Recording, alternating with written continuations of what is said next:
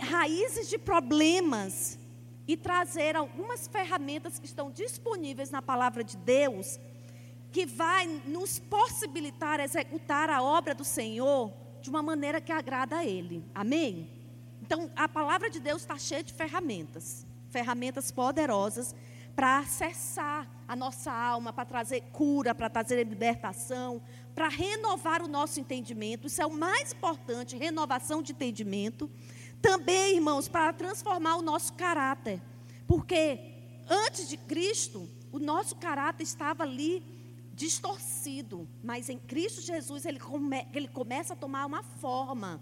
O caráter de Deus em nossas vidas. Também o Senhor libera dons através de um povo curado, um povo liberto, um povo que está avançando. Ele libera os dons.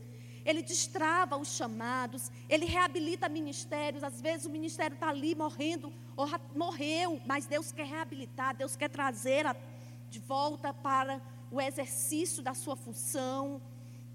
E Ele também quer avivar a sua igreja, amém? Quantos de vocês querem ter corações avivados? Quantos de nós queremos verdadeiramente ser um odre novo? E aí nós temos sempre lido esse versículo, Mateus 9, 20, 17. Não se deita vinho novo em odres velhos. Do contrário, eles se arrebentam. Derrama-se o vinho e os odres se perdem. Mas deita-se vinho novo em odres novos. E assim ambos se conservam. Então, aqui há um princípio poderoso, apontando para um vinho novo, falando de um odre novo, também falando de um odre velho. Então, nós, o vinho novo aponta para quê? Para o derramar da glória de Deus, para o derramar de um avivamento que vai sacudir as nossas estruturas, de um, de um aponta também para um avivamento genuíno, que aponta para um arrependimento. Então, esse vinho novo, irmãos, é tudo de bom de Deus, é a manifestação do poder dele. Quem quer o poder de Deus? Amém? O poder de Deus para curar, para sarar as pessoas, para libertar. E nós, como igreja, o nosso papel, a nossa tarefa que Deus nos deu foi essa. Né? Espírito do Senhor está sobre mim, pelo qual Ele me ungiu para libertar os cativos, curar os contritos e humildes de coração, apregoar o ano aceitável do Senhor. Amém? Quantos de vocês estão cheios do Espírito de Deus? Quantos de vocês são esse odre novo? Amém? Agora, irmãos, esse vinho novo, para ser conservado, para ele se manter, ele precisa que nós sejamos odres novos. E o que é esse odre novo? O odre novo sou eu, a família, a igreja. Nós somos esses odres que Deus quer derramar. Mas nós precisamos ser odres novos, porque o odre velho, ele aborta o avivamento. Ele não tem uma estrutura para sustentar o mover de Deus. Então, a proporção que Deus derrama sobre nós, ele está destravando situações, decepções, desilusões da nossa alma, nos curando. Porque se a gente ficar preso, esse odre velho é aquele que fica preso nas decepções, nas amarguras. Ele não tem um espírito pronto para enfrentar os tratamentos de Deus, os desafios. Então ele está ali, aprisionado. E aí o que, que acontece? O odre, ele não conserva o vinho novo. Então, o vinho novo, a gente precisa receber e dizer: Eis-me aqui, Senhor. Tira mesmo as estruturas, tira mesmo as ligaduras da impiedade, tira mesmo, meu Deus, toda ofensa, toda amargura. Me coloca, Senhor, nos processos da vida que eu preciso enfrentar. Para que eu seja alguém capacitado para quê? Para executar a obra de Deus. Amém? Então, odre velho aborta o avivamento, o mover de Deus. Então, nós não queremos estar castigados pelas desilusões, nem pelas decepções. Amém? Todos nós vamos ser decepcionados, todos nós vamos ficar, vamos ter situações de desilusões na nossa vida. Mas o odre novo é aquele que diz: não, eu, eu quero ter um futuro promissor e eu sei que eu tenho que resolver coisas do meu passado. Então Deus vai te proporcionar estar diante de situações do seu passado para você resolver. Amém? Então resolva. Diga para você, eu vou resolver eu vou resolver, porque eu quero avançar, eu quero ver minha família fluindo debaixo desse mover do Senhor. Amém? Então, o tema hoje que nós vamos trabalhar é de órfãos a adoradores. Quando eu vi os meninos cantando, né? Eu era órfã, agora sou filho. Eu era órfã, agora eu sou um adorador de Deus. De órfãos a adoradores. Ou seja, a orfandade. Muitos de nós não sabemos nem o que é orfandade. O que, que realmente a orfandade manifesta no nosso coração. Mas então nós vamos abordar um pouco e trazendo também para as raízes da nossa nação. Por que, que eu trouxe essa bandeira aqui do Brasil? Para a gente saber, irmãos, as raízes espirituais, as quais foram construídas, foram, foram a base da construção da nossa nação. Muitos de nós não sabemos. Irmãos, nós precisamos chorar diante do Senhor pelas iniquidades, pelas mazelas, por tudo que foi, por, tudo, por todas as situações que aconteceram na nossa terra. E nós, muitas vezes, estamos ainda debaixo de uma consequências, e nós precisamos, como adoradores, como filhos de Deus, trazer luz para as trevas que querem abafar a luz.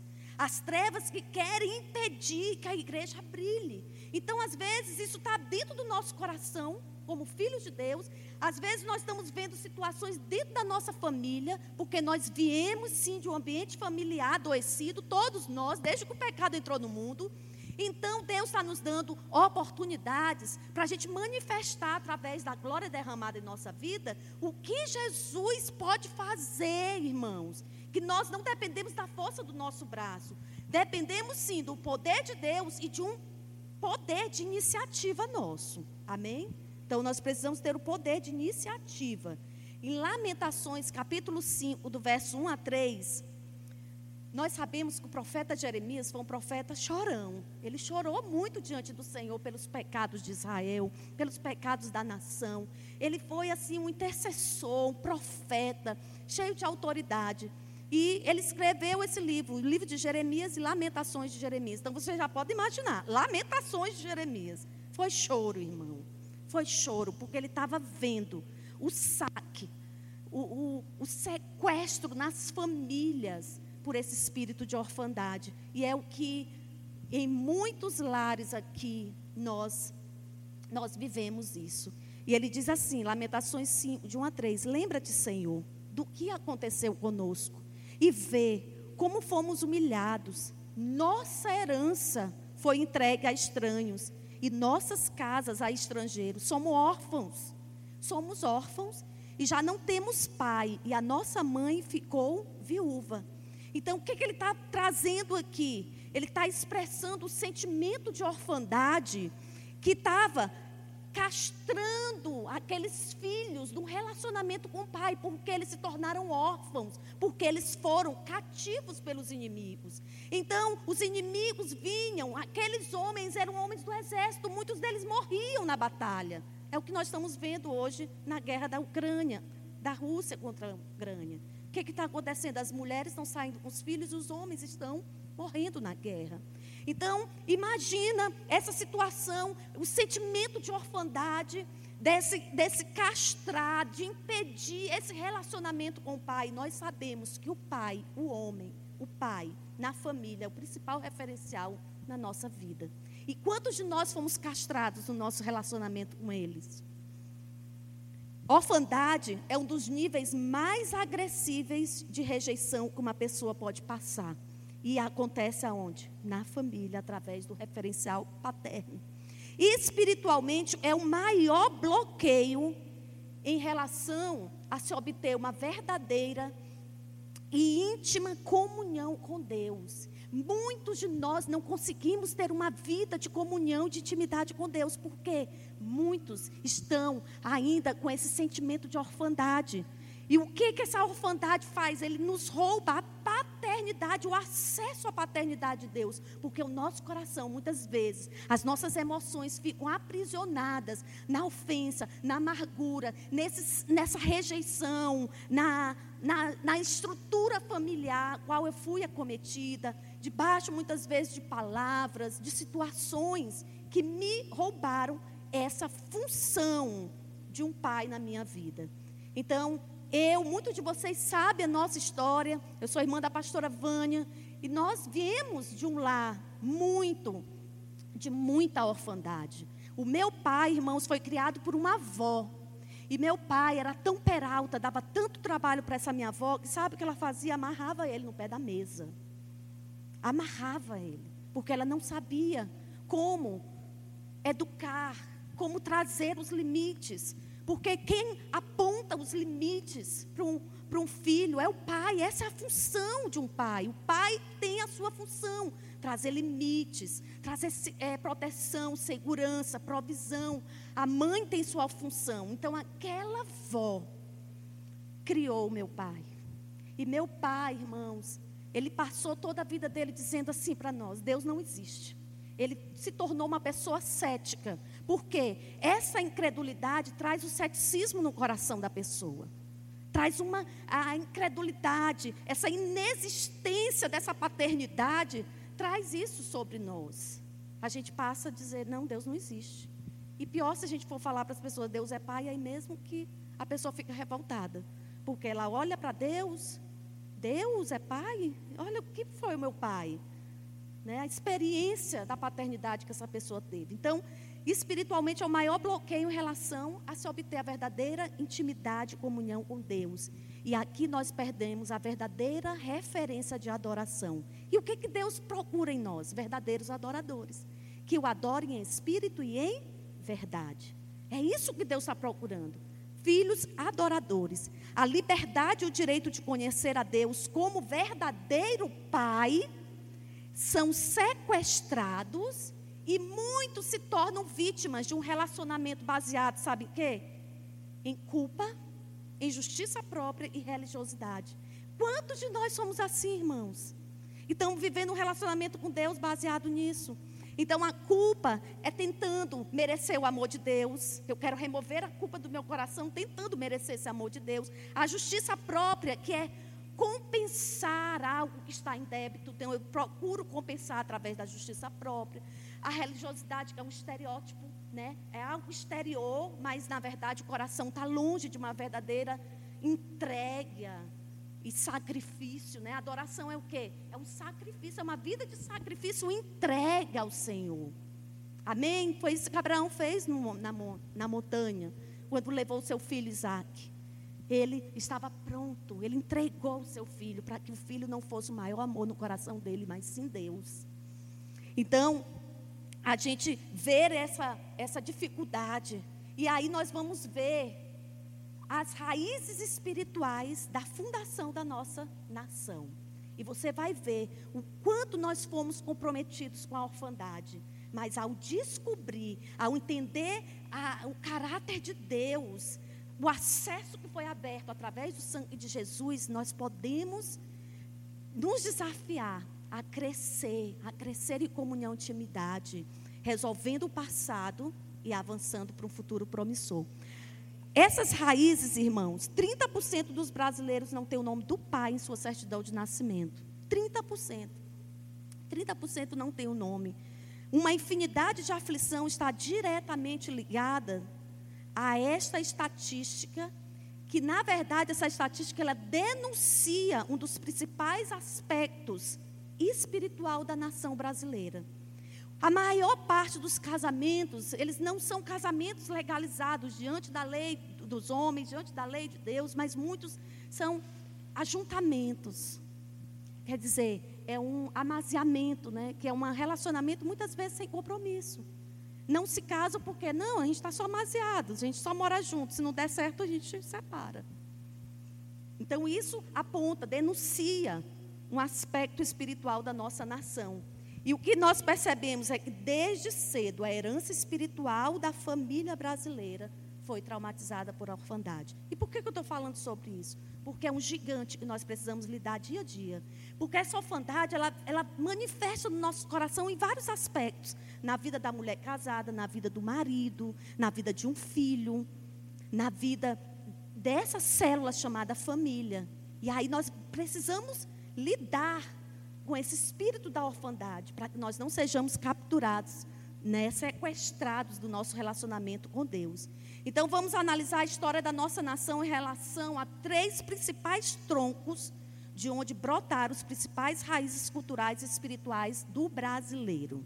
Então, como qual foi a fundação? A pagelança indígena, o cristianismo português muçulmanizado que veio para o Brasil, a quimbanderia negra, ou seja, a nação africana, né, que trouxe os seus costumes religiosos. Sobre a pagelança indígena. Então, nós vimos que os nativos indígenas praticamente foram dizimados, sim ou não? Agora, irmãos, as práticas dos indígenas eram profundamente envolvidas com feitiçaria, culto aos mortos, canibalismo, imoralidade, guerras tribais violentas, crueldade, sacrifícios humanos aos demônios. Tudo isso certamente trouxe um juízo de Deus sobre a nação quando quem? Os europeus vieram para colonizar o Brasil e fizeram o que com os índios? Dizimaram os índios. Nós temos poucas tribos ainda. Poucas tribos. Então nós vemos o que? Muito sangue derramado. Eu, nós estávamos viajando, eu e meu marido, a gente foi numa ilha chamada Ilha de Morro de São Paulo, que fica na Bahia. E nós fizemos um passeio de, é, de lancha ao redor dessa ilha.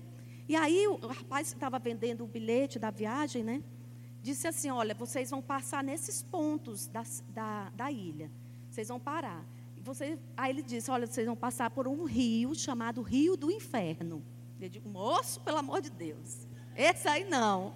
Aí ele foi explicar por que, que era chamado Rio do Inferno. Os índios eram os habitantes. Inclusive, nós passamos na segunda cidade construída no Brasil, que foi a cidade de Cairu. A primeira foi Porto Seguro, a segunda Cairu. E lá os índios estavam, as tribos indígenas. E quando os portugueses vinham, eles armavam, a, preparavam armadilhas para aqueles índios com suas flechas, com seus arcos. E atraía aqueles homens para dentro da tribo. E sabe o que, eles praticavam? O canibalismo. Muitos portugueses foram mortos ali pelos índios, através da prática do canibalismo. E, irmãos, então, é, é mais ou menos né, essa, esse pano de fundo da, dessa página lança de, de indígena, né, trazendo muita feitiçaria e mortes. E também sobre um cristianismo muçulmanizado. O que é esse cristianismo muçulmanizado? Irmãos, é que recebemos os portugueses um cristianismo órfão. O que, que aconteceu? Como a gente sabe, o Deus que os árabes, que é do islamismo, eles adoram, é chamado como Alá, não é? Muitos pensam que Alá é uma tradução para a palavra, para Deus, né, dos árabes, mas não é. Alá significa Deus lunar. Vocês podem ver que no islamismo tem uma lua crescente. Ali o significado é um Deus lunar. Então, o que está por trás do islamismo? Uma entidade que ensina o quê? O ódio, encoraja a perseguição e até mesmo a morte dos inimigos e propaga a intolerância. E o islamismo sempre esteve ligado ao derramamento de sangue desde a sua fundação. Então, como o Islã, o Islã, além de ser um sistema de religião, ele também é um sistema político governamental. Ou seja, se um árabe negar o Islã, ele está negando a sua pátria. Então, você percebe esse sistema ali de, de, de intolerância, e onde eles chegam, eles querem estabelecer o islamismo. Toda religião imposta nunca escapa de tornar-se cruel e intolerante. Por isso que Jesus não nos impõe nada. E nós, como seus discípulos, não podemos impor nada a ninguém. Colocar a arma né, na cabeça de alguém e dizer, aceita Jesus, senão tu morre. Não. É por amor. É por entender. É conhecer a Jesus. Amém? Então, a raiz do povo árabe foi aonde, irmãos?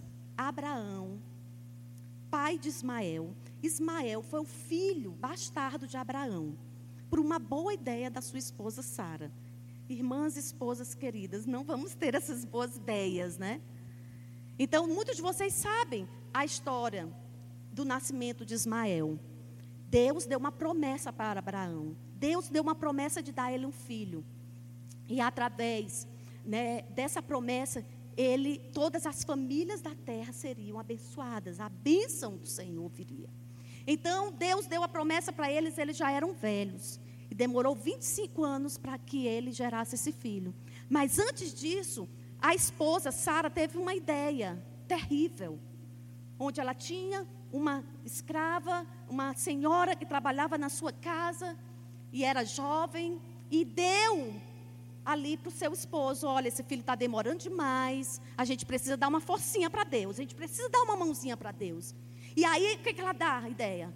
Toma minha serva, toma minha escrava, faz o filho nela. E fez o filho, irmão, chamado Ismael. Ismael nasce. E depois, né, passa-se esses 25 anos, chega esse filho, Isaac. O Isaac é o pai dos judeus, dos, dos israelitas. E Ismael faz essa, essa é, aponta né, para os árabes. Ismael. Então, teve um grande conflito na família. Por quê? o filho mais velho, Ismael, começava a caçoar do filho legítimo. Começava ali uma confusão. E a mãe, Sara, ficava ali no conflito. Olha, tem que ter alguma coisa. Esse menino está aí caçoando.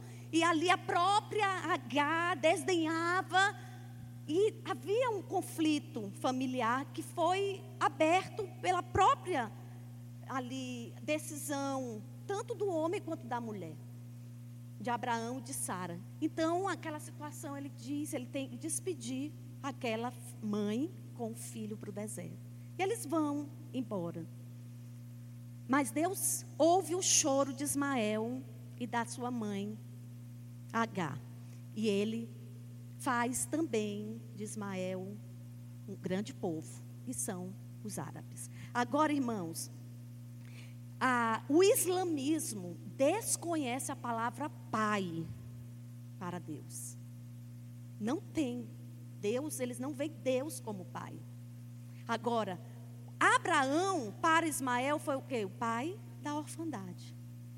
Então, os árabes, eles ah, têm essa, essa marca da orfandade sobre o coração deles, porque eles não tiveram é, essa presença de um pai na sua, no seu desenvolver, no seu crescimento. Então, aquele pai abandonou, deixou. E Deus faz com que esse povo cresça.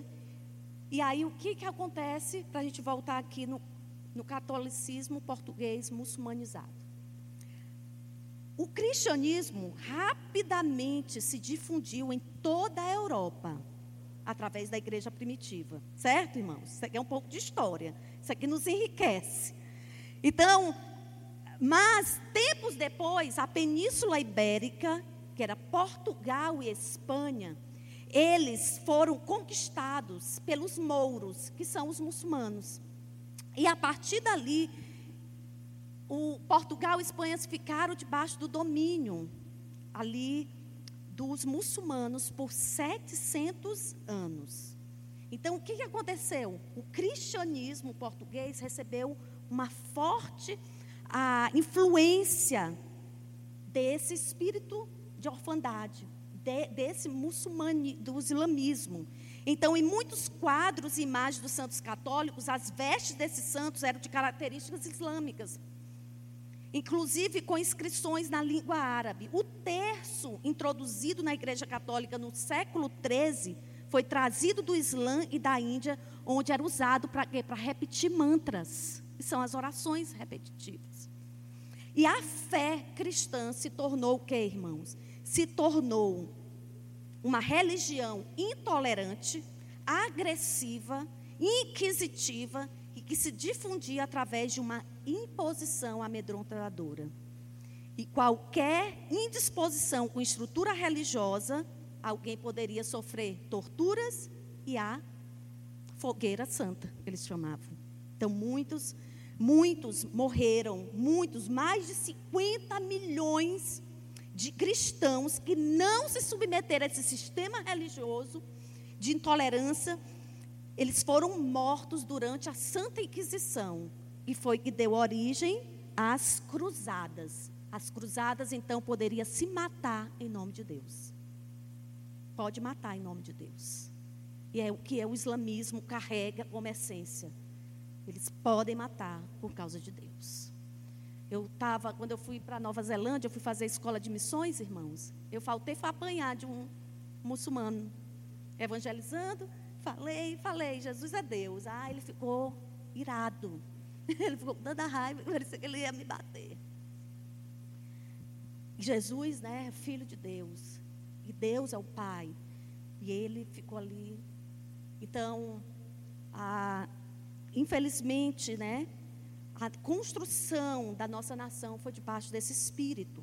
Agora, o catolicismo passou a divulgar o evangelho muçulmanizado para o mundo que violentou a liberdade de muitos povos colonizados e explorados na marra.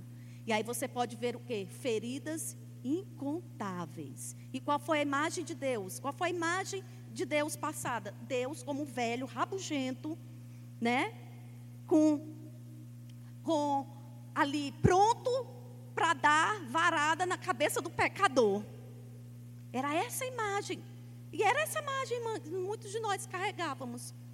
Né? Na nossa velha vida, onde nós servíamos aos ídolos e não ao Deus verdadeiro. Então, a figura daquele velhinho de barba, com os nervos à flor da pele, prontos para descer o cajado sobre a cabeça dos miseráveis pecadores. Então, era essa visão. E na tinha muitas vezes aquela ameaça: olha, se você não for para a missa, né, você vai ser castigado por Deus. Ah, se você não for batizado, vão ter situações aí na tua vida que vai te. Então, eles estimulam, né, desde a criança ali ser batizada, mas por uma onda de medo, não por um entendimento. Então, irmãos, com certeza o autor dessa blasfêmia sobre o caráter de Deus é o espírito de orfandade, que se infiltrou no cristianismo português através do Islã. Vocês sabiam disso, irmãos? Vocês sabiam? Olha, então, assim, quando nós, irmãos, eu me converti, Jesus converteu meu coração para Ele há 26 anos atrás. E na igreja, ah, nós não víamos muito dessa adoração que nós vemos hoje. E isso também muito fruto desse sistema que foi trazido sobre nós de uma religião, de uma de algo que era ali mecânico. Então eu não vivi isso nos meus primeiros dias ali, e eu vi até mesmo a questão dos louvores. Nós temos louvor nós temos cânticos de louvor, nós temos cânticos de adoração, falando, irmãos, que adoração é um estilo de vida, né, de entrega. Mas nos cânticos, o que, que é um cântico de adoração? É que, um cântico que exalta a Deus pelo que Ele é, pelo caráter dele. Louvor é um cântico que louva pelos feitos do Senhor. Isso faz muita diferença. Então, hoje, Deus assim tem levantado, Deus tem trazido a sua igreja para esse lugar da adoração, para esse lugar desses cânticos espontâneos. E lá, 26 anos atrás, nós tínhamos muitas músicas que eram traduzidas ali do inglês, porque nós não tínhamos essa essência no nosso coração dessa adoração. Mas a gente é como se nós estivéssemos ensinados sempre para fazer coisas para Deus, sempre fazer coisas para Deus e não dar algo a Deus, dar a nossa, a nossa vida inteiramente para servi-lo. Mas é, é inverter, uma inversão de papéis, onde o servir é mais importante do que adorar o próprio Deus. Onde a obra de Deus se torna muito mais importante do que o próprio Deus. E nós devemos ter relacionamento. Amém, irmãos? Então, isso é um misto de que? De religiosidade. Então, foi trazido, né, muita raiz de orfandade, mas glória a Deus que nós temos ah, visto o mover de Deus nas nossas vidas realmente diferenciada. E o terceira raiz, irmãos, é a feitiçaria africana. Então a gente sabe que a mão de obra escrava do Brasil não foram os índios. Os índios eles nunca se deixaram escravizar, sim ou não? Mas quem foi o povo que foi escravizado, que foi trazido para o Brasil? para construir cidades foram o povo, os negros. E como que aconteceu esse processo de escravidão? Então, os negros, eles eram raptados, roubados de suas famílias e transformados em escravos. Então eles eram tirados das suas famílias, irmão, que coisa, que dor. Então, muitas cidades do Brasil foram construídas debaixo de sangue, suor e lágrima dos negros. Nós fizemos um período, ah, um trabalho na cidade de Alcântara, um trabalho de intercessão. Irmãos, eu levava equipes de intercessores lá, nós trabalhamos lá por sete meses. E indo e voltando, fazendo esse trabalho de intercessão junto com os pastores, com as igrejas. E as equipes, nós parávamos em determinados lugares, irmãos, Deus nos dava tantas visões de pessoas sendo mortas. Aí nós chorávamos pelo ali gerando arrependimento sobre aquela terra, do sangue derramado naquela cidade de Alcântara. E por sete é, lugares, sete lugares importantes daquela cidade, nós levamos uma equipe de adoração para adorar a Deus, para chorar, interceder pelos pecados daquela cidade que foi construída debaixo de sangue, suor e lágrima dos negros, como muitas outras da nossa própria cidade, São Luís, o centro histórico. Então, a, o, os, os negros passaram por muitas dores do desamparo, da orfandade, do sequestro, do despatriamento, foram arrancados da sua pátria, escravidão, perdas traumatizantes que um ser humano pode passar. Então, pessoas que foram tratadas como, como mercadoria. Junto com essa dor e sentimento de justiça, o, o negro, o africano, também trouxe os seus costumes das suas religiões. Os seus costumes. Da quimbanderia e da umbanda.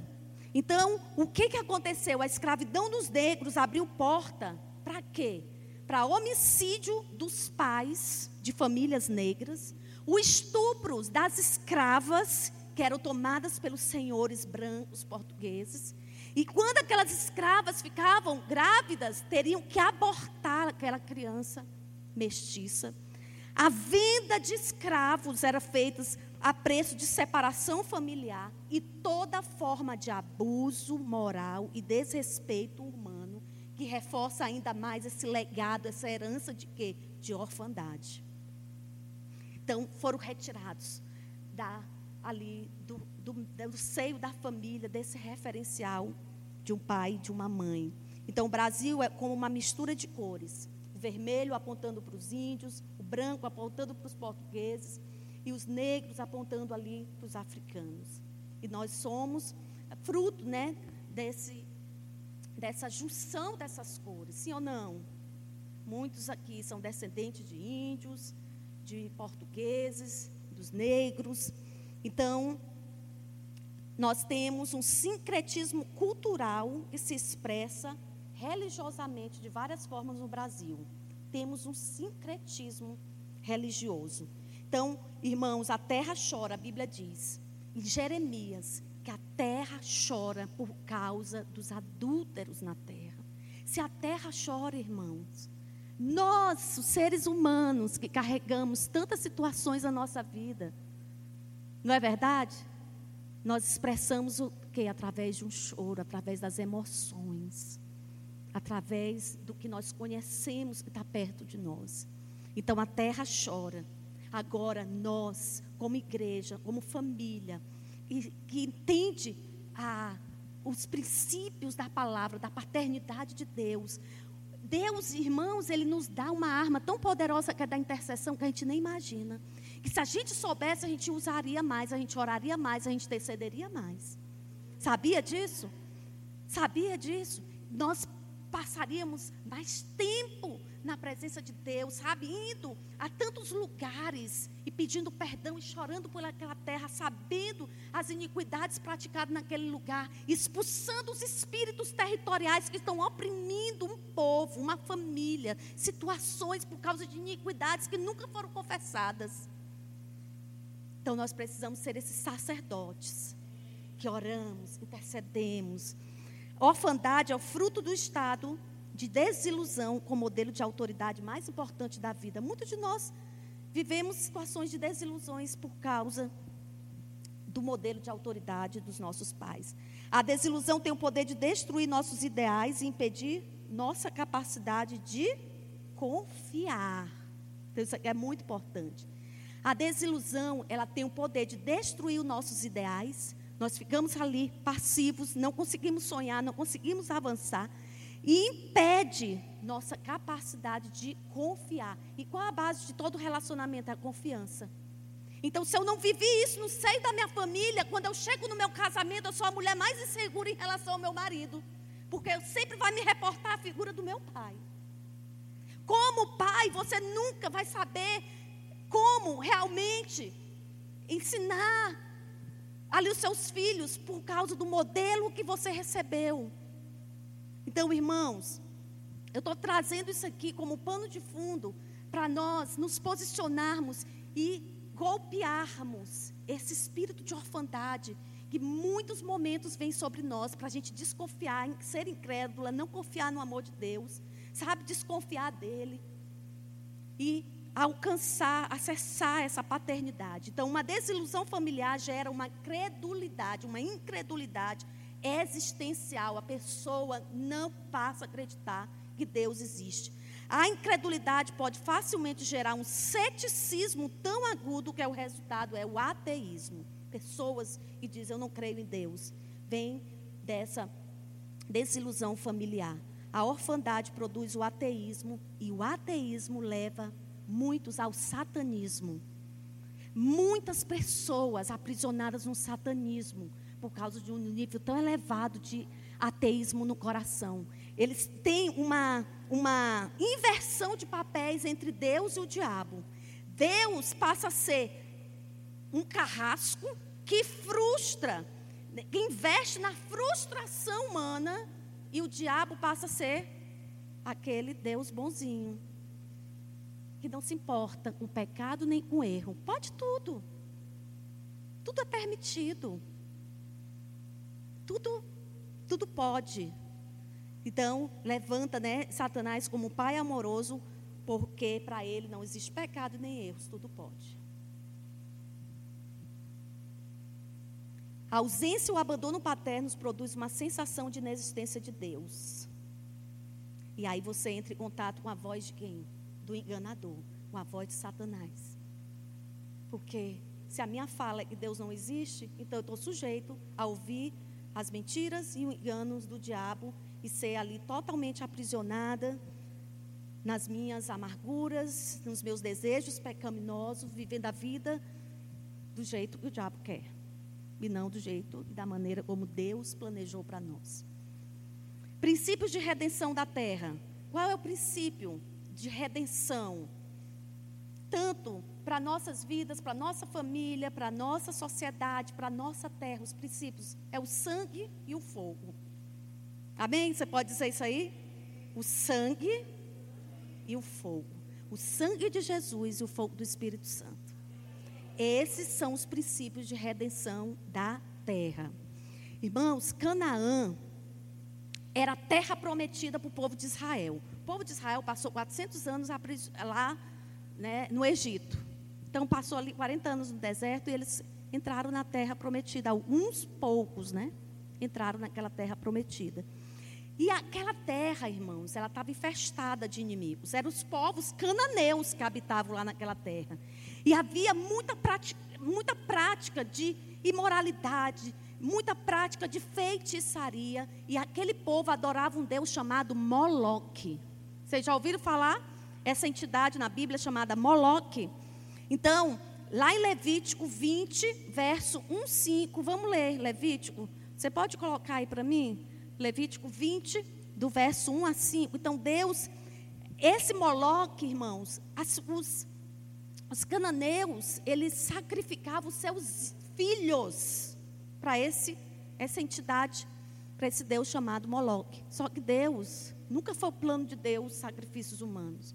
Então vamos lá. O Senhor disse a Moisés: Dica também aos filhos de Israel: qualquer dos filhos de Israel, dos estrangeiros que peregrinam em Israel, que entregar um dos seus filhos a Moloque, será morto. O povo da terra o apedrejará. Voltarei o meu rosto contra esse homem e o eliminarei do meio do seu povo, porque entregou um dos seus filhos a Moloque, contaminando assim o meu santuário e profanando o meu santo nome. Se o povo da terra fechar os olhos para o que esse homem fez ao entregar um dos seus filhos a Moloque, não matar, então eu voltarei o meu rosto contra esse homem, contra a sua família, o eliminarei do meio do seu povo com todos os que seguem, se prostituem com Moloque.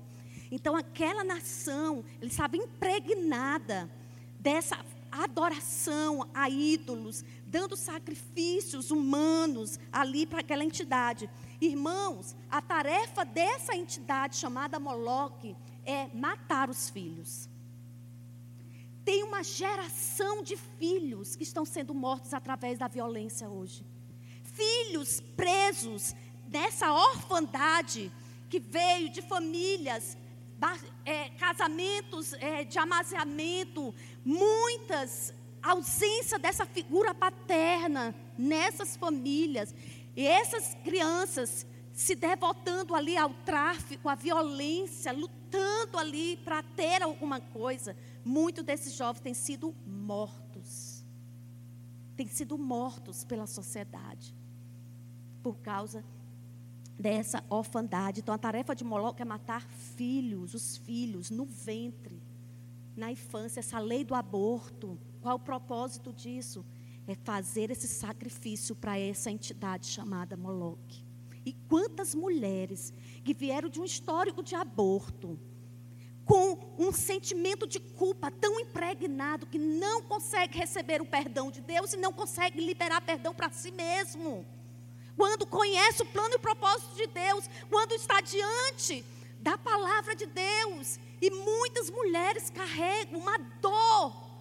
É uma dor, irmãos, e muitas mulheres não falam, com vergonha de dizer: Olha, eu pratiquei um aborto.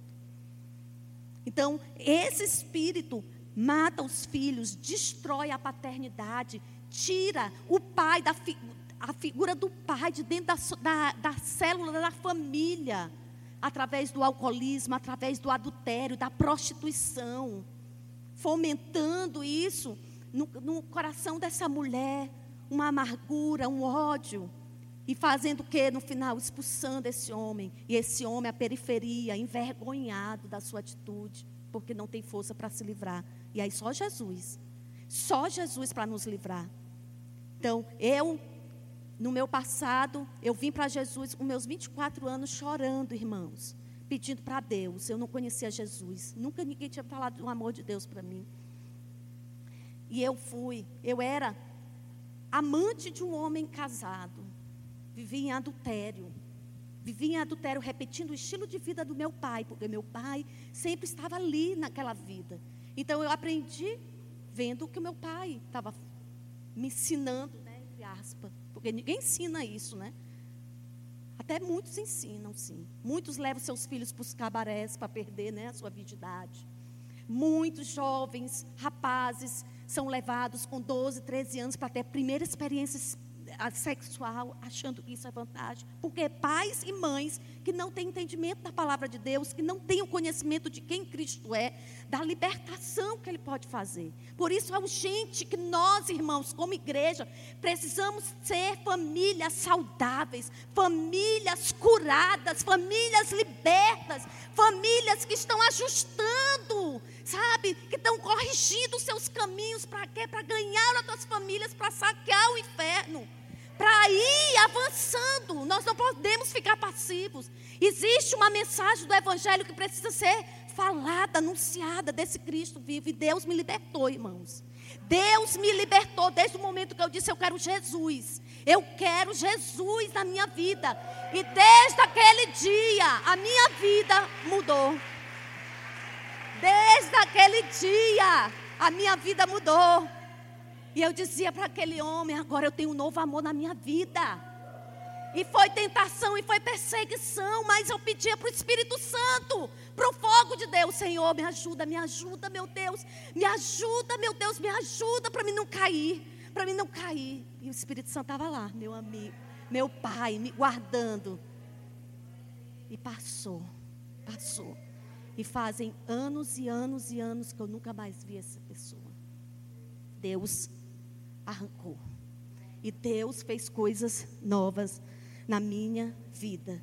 Então, a tarefa desse espírito é matar os filhos, é destruir a paternidade, é disseminar um sentimento de orfandade e rejeição.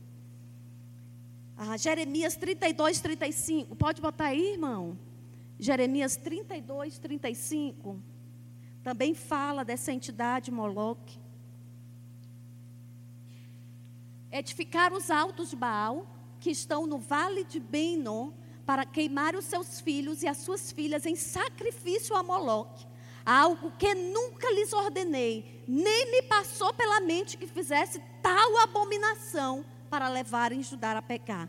E abre também Deuteronômio 32, verso 17. Deuteronômio 32, verso 17. Ofereceram sacrifícios aos demônios, não a Deus. Sacrificaram a deuses que não conheceram, novos deuses que vieram há pouco, diante dos quais os seus pais não tremeram. Então, quando oferecemos sacrifícios a ídolos, nós estamos oferecendo sacrifícios a demônios. E a Bíblia fala, inclusive lá no Velho Testamento, Deuteronômio 32, 17. Então, assim como nossa aliança com Deus, a nossa aliança com Deus se baseia no sangue de, de Jesus. Satanás perpetua sua aliança com pessoas que oferecem a ele o sangue que ele exige. E na feitiçaria existem três tipos de sangue: o sangue branco, o sangue verde e o sangue vermelho. Então ele exige sacrifícios. E através desses sacrifícios está havendo o quê? Uma adoração a um espírito de orfandade. A autoridade de Satanás sempre vai se basear na injustiça e na criminalidade humana. Criminalidade humana reporta para derramamento de sangue. E quanto mais, e nós vemos a nossa cidade, irmãos, nós precisamos chorar, chorar diante do Senhor, pedindo para Deus mudar a sorte da nossa cidade, da nossa comunidade, onde você mora, talvez é uma comunidade violenta, com muito índice de criminalidade alta. O que, que você precisa fazer? Você precisa chorar naquela terra. Muito vale a súplica do justo, amém? Muito vale a súplica do justo. Então, o aborto, nós não vamos entrar muito nessa questão, vamos deixar para um outro momento. Mas o aborto, irmão, é a versão satânica do sacrifício de Jesus. Sabia? Por quê? É alguém que está dando não uma mera oferenda, mas um sacrifício. Não apenas um sacrifício, mas um sacrifício humano. E não apenas o sacrifício humano, mas o sacrifício de um filho. Então, por isso é chamado, é conhecido como a versão mais satânica do sacrifício de Jesus. Então, como a gente sabe, Satanás, ele é um arquimitador, né? De Deus. Então, pelo sangue de Jesus, foi removido, pelo derramamento do sangue de Jesus, ele veio como homem, ele sofreu as injustiças, ele levou o pecado sobre si e ele venceu a morte. A morte não pode deter ele. A morte não pode deter Cristo, ele ressuscita e ele, pelo sangue dele, nós temos acesso à presença do Pai, pelo perdão dos nossos pecados. Então você pode ter feito o pecado mais terrível, Deus perdoa. Deus perdoa a situação mais terrível que nós fizemos com a nossa vida, com as péssimas escolhas que fizemos. Deus perdoa e Ele escreve uma nova história. A partir de Cristo, ele escreveu uma nova história, uma nação de santos, sacerdotes, lavados e remidos pelo sangue de Jesus. Amém? Pelo sangue de Jesus. Então, quando o sangue inocente é derramado, sabe o que acontece com a terra? Ela fica contaminada. Ela fica contaminada. Onde está isso? Salmo 106, 37, 38. Quando há derramamento de sangue, a terra fica contaminada. Sacrificaram seus filhos e suas filhas aos demônios. Derramaram sangue inocente, o sangue de seus filhos e filhas, que sacrificaram aos ídolos de Canaã. E a terra foi contaminada com o sangue. E essa contaminação abre o quê? Uma legalidade espiritual para espíritos territoriais. Lembra, irmãos, situações assim que que existe literalmente manifestações espirituais e físicas estranhas numa casa, num determinado local, essas manifestações, muitas são esses espíritos territoriais que tomaram posse daquele lugar por causa de uma legalidade e derramamento de sangue. Então nós precisamos fazer o quê? Aplicar o sangue de Jesus. Porque demônio não vai habitar na casa que eu estou morando. Pode ter acontecido o que acontecer. Vai ter que sair. Por quê? Senhor, aconteceu isso nesse local. Eu quero te pedir perdão, quero representar essa situação, te pedir perdão. Aplica o sangue de Jesus. E agora todos os demônios do inferno vão saindo. Vão saindo. Então, irmãos, precisamos desse entendimento de que nós temos autoridade para expulsar demônios. Deus nos deu autoridade para expulsar demônios. Amém? Para expulsar demônios. Para expulsar. Então, a 2 Samuel 21, verso 1. Nos dias de Davi, houve fome de três anos consecutivos, pelo que Davi consultou ao Senhor, e o Senhor lhe disse: Olha só, irmãos, Davi estava reinando, e Davi, no seu reinado, ali foi, a terra foi visitada por uma fome de três anos. E Davi parou para perguntar para Deus: Senhor, o que está acontecendo? Por que está acontecendo essa fome? Aí, irmãos, quando a gente investiga, quando a gente vai para Deus perguntar, Ele responde, Ele mostra onde está o problema. Ele mostra. Para quê? Para que seja redimido, para que seja tratado aquela situação. Aí sabe Deus falou? É por causa de Saul e da sua casa sanguinária, porque ele matou os gibeonitas. Os gibeonitas, irmãos, era aquele povo que Josué fez uma aliança lá atrás, na conquista de Canaã. Ele fez uma aliança com os gibionitas e aquele povo, Deus botou uma lei que eles não seriam mortos. E sabe o que Saul fez com todo o seu instinto sanguinário? Matou os gibionitas e veio a visitação dessa fome na terra. E Davi foi perguntar: o que está acontecendo? É Saul. Então ele foi tratar de redimir aquela situação. Amém? Olha, eu lembro sete anos de convertida, eu tinha uma luta infernal dentro de mim. Meus irmãos, eu tinha uma aversão pelo meu pai, eu não suportava meu pai. Só que eu era crente, como é que eu ia viver daquela forma, meu Deus? Jesus está em mim e eu não gosto do meu pai. Irmãos, aquele me perseguia. Eu ia para um, ia para outro, confessava as minhas dificuldades, tudo, e nada, nada. Eu digo, meu Deus, o que é que está acontecendo? Eu perguntei para Deus até ele me falar. E ele mostrou o que era. Uma situação na minha vida quando eu, quando eu era criança. Cinco anos, seis anos de idade, eu fui abandonada pelo meu pai. Quando ele tomou uma decisão, junto com minha mãe, de me levar para ser criada pelos meus avós. Então, eu entendi dentro de mim, nas minhas emoções, o que estava acontecendo. Eu estava sendo deixada para ser criada por uma outra pessoa. E eu perguntei para minha mãe, mãe, aconteceu alguma coisa comigo? Ela falou, exatamente isso. Eu fui levada. Depois, passou pouquinho tempo, eu nem fiquei muito tempo lá. Meu pai decide me buscar. E quando ele me traz de volta para casa, passou, se levantou um sentimento no meu coração de ódio contra ele. E ele mesmo me disse, minha filha, quando tu veio de Grajaú, que nós te trouxemos para cá, eu abra, abri meus braços para te abraçar. Tu sabe o que tu me falou? Me solta, porque tu não é o meu pai. Quando eu fui para o meu avô, eu passei a ver o meu avô como um referencial que eu iria construir agora. Mesmo diante daquelas inseguranças. Então, eu era uma criança totalmente em busca daquele amor paterno. Tudo que o meu avô, na terra, no interior, né, cheio de, de netos, tudo que meu avô pedia, ele pedia uma água, eu corria, irmãos. Ele diz, né? Eles dizem, para dar aquele copo de água, porque eu estava buscando o amor do meu pai. E aí meu pai me tira. Então, são como dois golpes nas minhas emoções. E aí eu cresci, não suportando meu pai. E eu conheço Jesus, o amor de Deus, e eu estou confrontada todos os dias por aquele sentimento. E queria me escravizar. E eu dizia para Deus, Senhor, não posso ter sentimento de mim.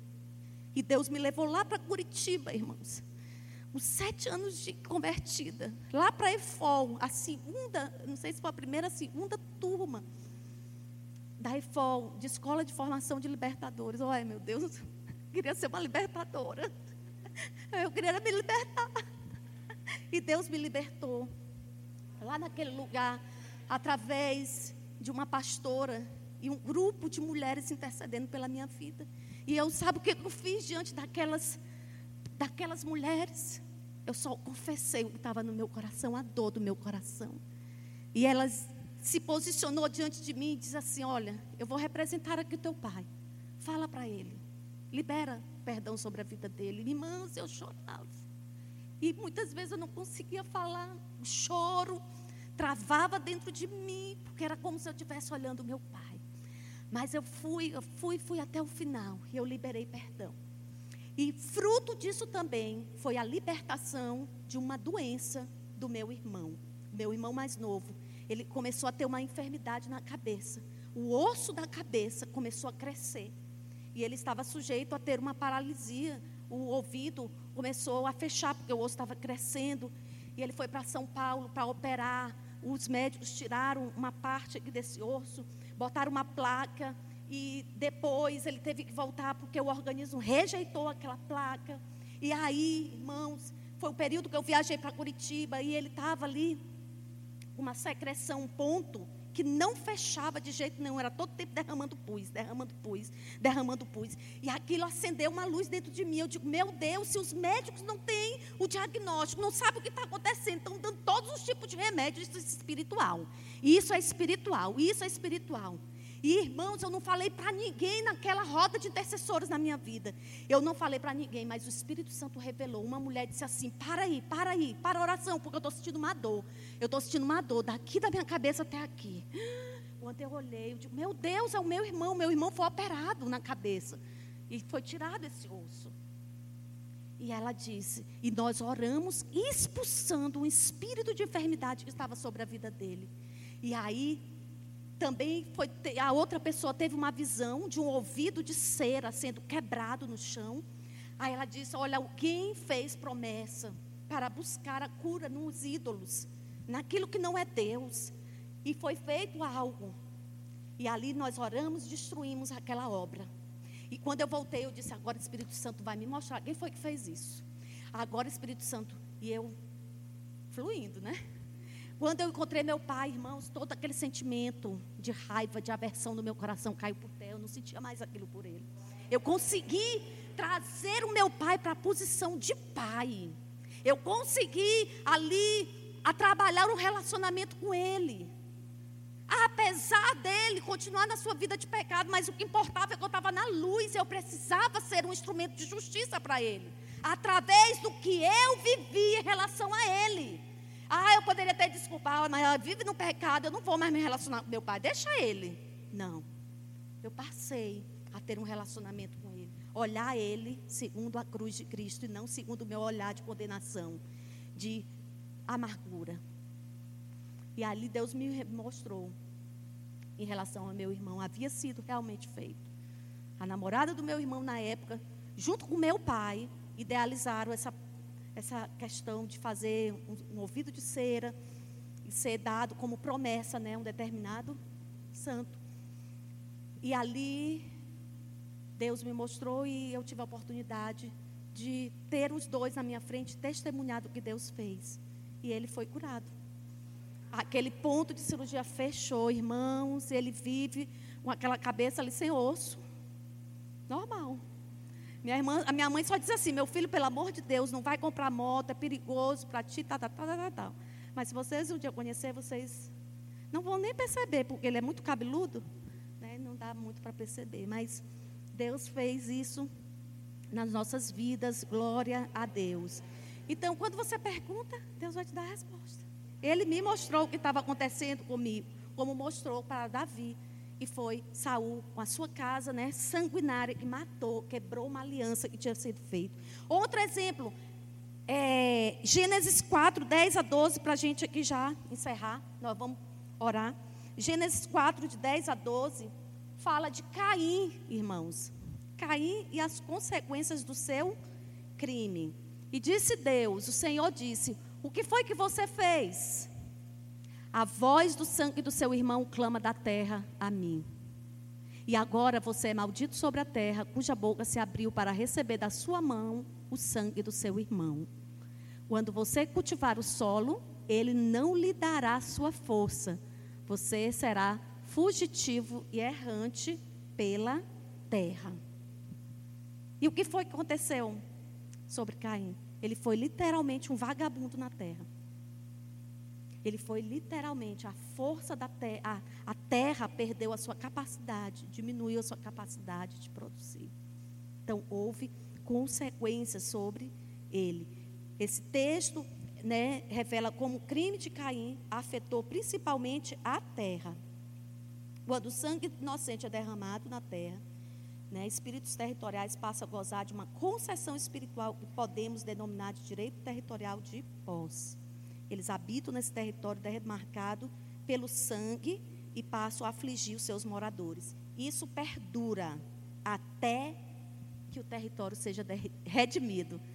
Muitas coisas perduram no nosso coração, na nossa casa, na nossa família, na nossa cidade, até que o poder da remissão venha. Até que nós, como intercessores adoradores, possamos aplicar o sangue de Jesus sobre toda e qualquer situação. Amém, irmãos? Quantos estão aí violentos para deter esse espírito de orfandade? Quantos aí? Quantos homens, pais? Quantas esposas, mães, esposas, maridos, filhos estão aí abertos o seu coração para se converter aos seus pais, filhos convertendo aos seus pais, pais convertendo aos seus filhos. Amém? Então, Deus não quer somente um relacionamento de amizade conosco, Deus quer ser o nosso Pai. Amém? Então, falando sobre o sangue de Jesus. Pelo sangue de Jesus nós temos perdão dos nossos pecados, nós somos justificados, nós somos santificados, nós somos purificados, nós temos paz, temos vitória, fomos comprados por Deus, fomos lavados pelo seu sangue, podemos entrar na presença de Deus e pelo sangue nós temos a nossa consciência purificada. Aleluia! Você pode dar uma salva de palmas. Aleluia! O sangue de Jesus. E pelo fogo, irmãos, o fogo faz menção, aponta para quem? Para o Espírito Santo. Para o Espírito Santo. Para o Espírito Santo de Deus. Porque o Espírito Santo de Deus, ele faz habitação em nós, ele faz moradia em nós. E esse fogo vai queimando lixo. E esse fogo vai, né, vai queimando todo o lixo das nossas emoções, todo o lixo do que foi construído sobre as nossas vidas. Esse lixo vai sendo queimado pelo fogo do Espírito Santo. Então, esse fogo veio sobre os discípulos lá na igreja primitiva e ficou, repousou sobre eles. Esse fogo que nos liberta. E eles começaram, eles foram cheios do Espírito Santo, ao ponto de todo o seu ser manifestar a presença de Deus.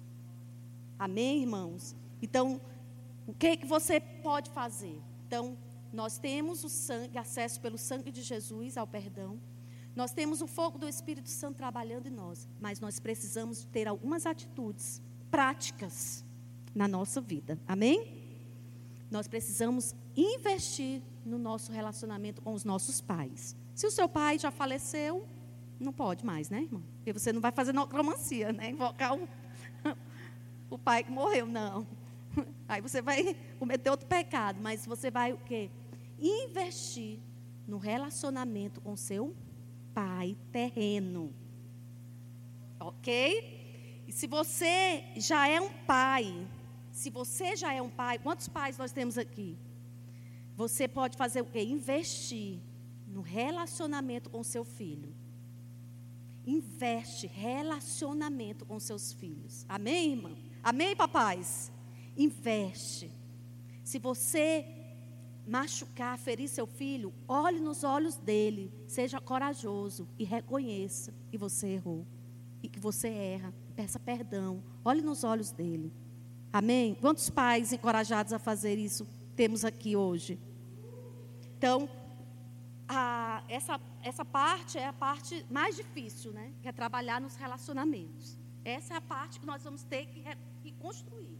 Então não foge, não, irmão, não foge. Não se isole, não, não fique isolado desse relacionamento, mas busque relacionamento.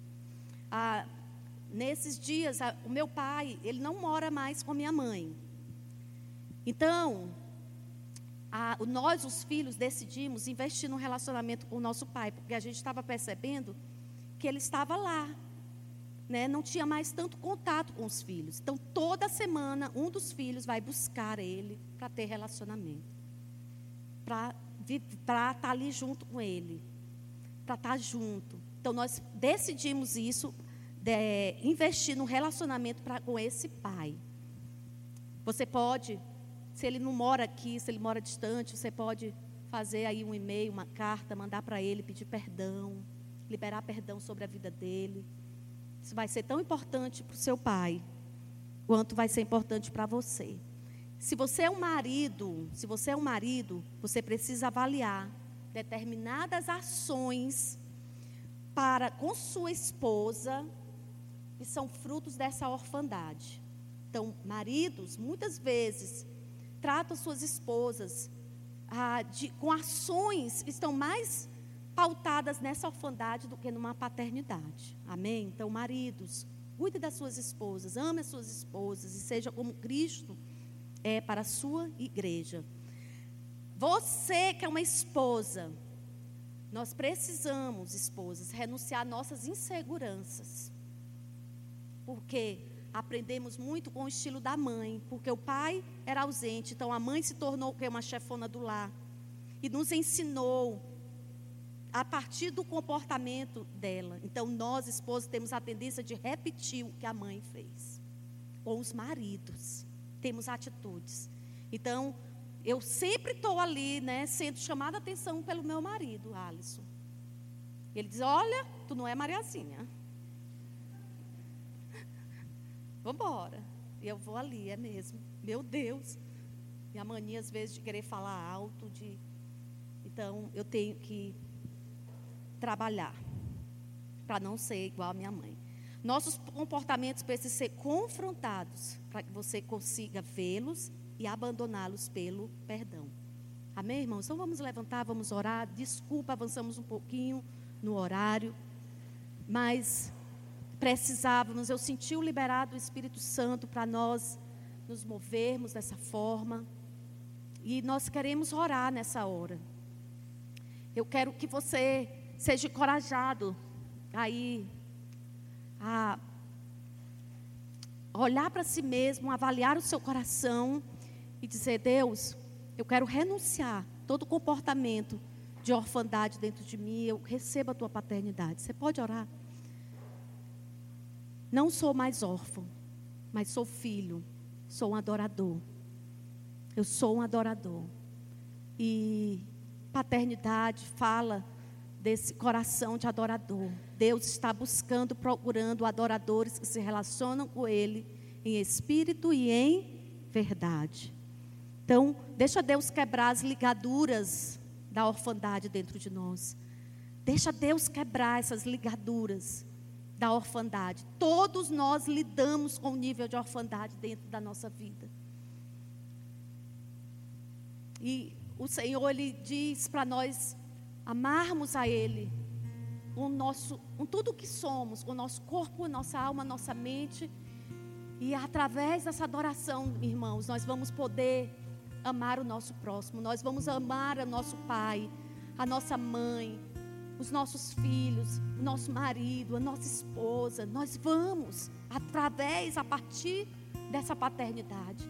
Então eu quero te encorajar essa noite a ter, a ser chamado por Deus para esse lugar de comunhão, para esse lugar de intimidade. De intimidade, onde você pode entrar na presença do Pai e dizer: Senhor, tira todo resquício de orfandade que sequestra a minha alma, o meu espírito, de manter esse relacionamento contigo, porque eu sei que tu és o Pai. E o Senhor deseja, mais do que tudo, ter um relacionamento comigo.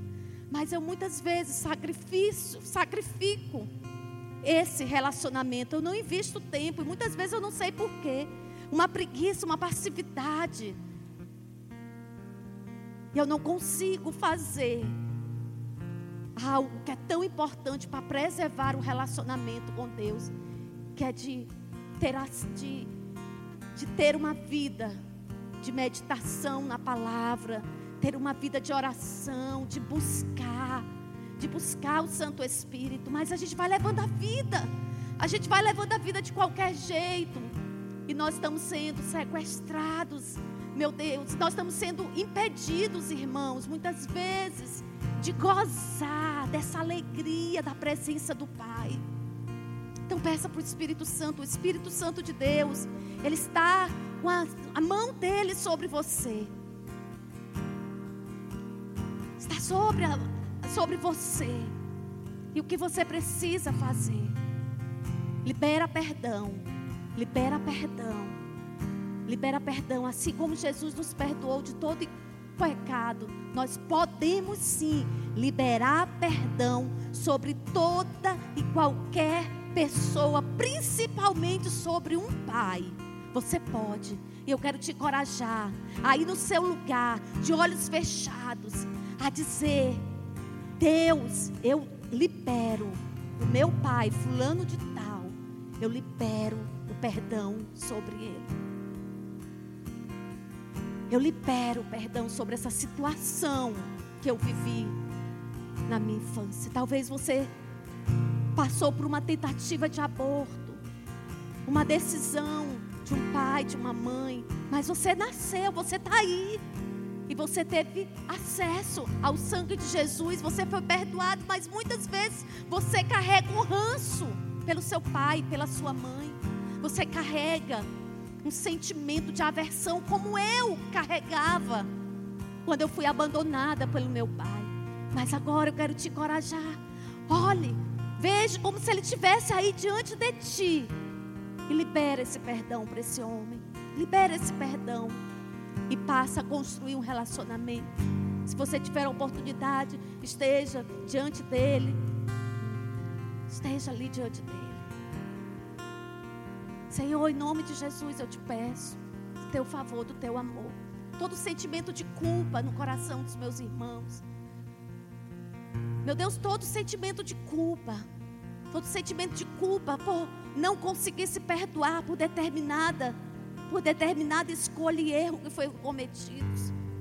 Eu quero, meu Deus, que o Senhor tire esse sentimento de culpa através do perdão. Se você precisa se perdoar a si mesmo, perdoe. Pare de carregar essa culpa. Deixa Jesus trocar o teu manto de culpa por um manto de justiça, por um manto de perdão. Deixa Ele tirar isso de você. Isso está amargurando a tua alma. Deixa Jesus tirar, trocar. Ele diz: Vinde a mim, todos vocês que estão sobrecarregados, aflitos, oprimidos. Vinde a mim, Jesus está convidando. Não tenha medo de Jesus. Ele quer se relacionar com você como seu Pai. Como Pai amoroso. Como Pai amoroso. Deixa Ele trocar. Deixa Ele trocar esse manto de infelicidade, de amargura. Deixa Jesus colocar o manto dele sobre você, o jugo dele que é leve e suave.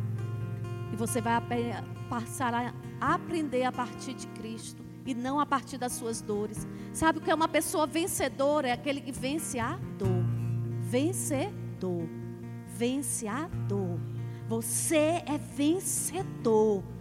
Você é vencedor você vence toda dor, toda dor na sua alma, toda dor nas suas emoções, todo sentimento de inadequação, de solidão, de segregação, está sobre a sua vida, seja renunciado agora mesmo do seu coração.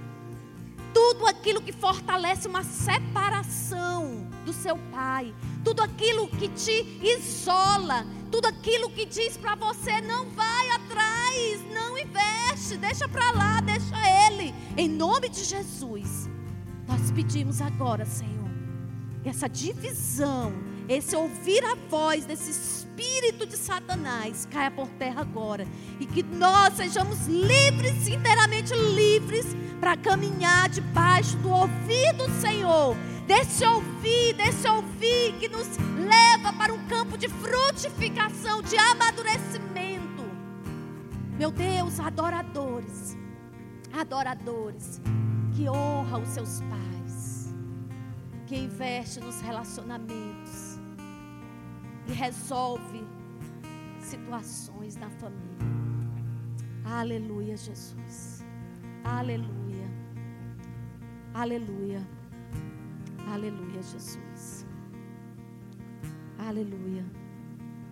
Você pode, nessa hora, eu queria chamar, mas não vai dar tempo, já está ficando tarde. Mas eu queria te dar liberdade de você vir aqui na frente, trazer seus dízimos, as suas ofertas.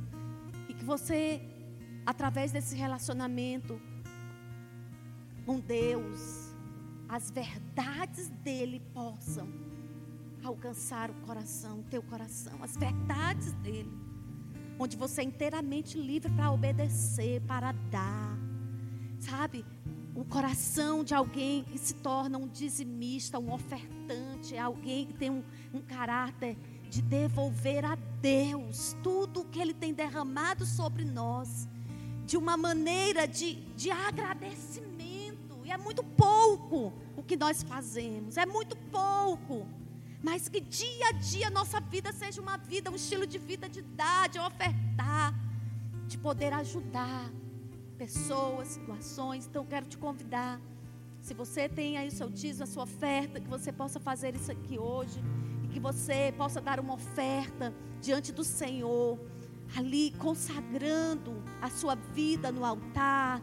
Dizendo, Deus, pela libertação, pela cura, Senhor. Eu sei que nada do que eu posso te dar pode pagar. Mas pela fé, eu quero ofertar a minha vida, as minhas finanças, a minha família, para servir ao Senhor. Quando nós damos finanças para Deus, nós estamos servindo ao Senhor com algo que foi Ele que nos deu. Amém? Então vem aqui na frente. Você pode fazer isso, tem um envelope aí na sua cadeira. Pode cantar aquela música.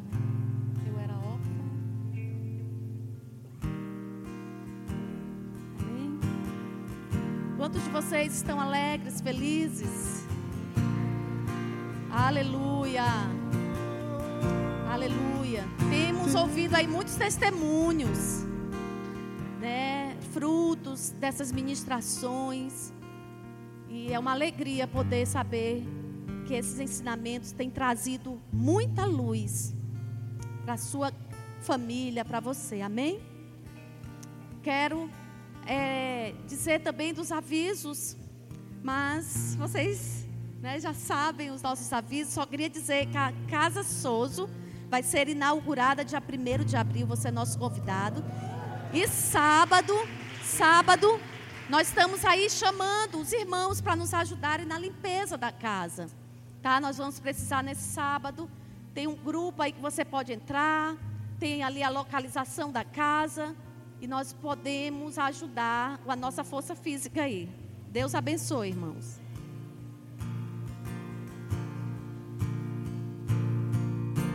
O Pai me adotou,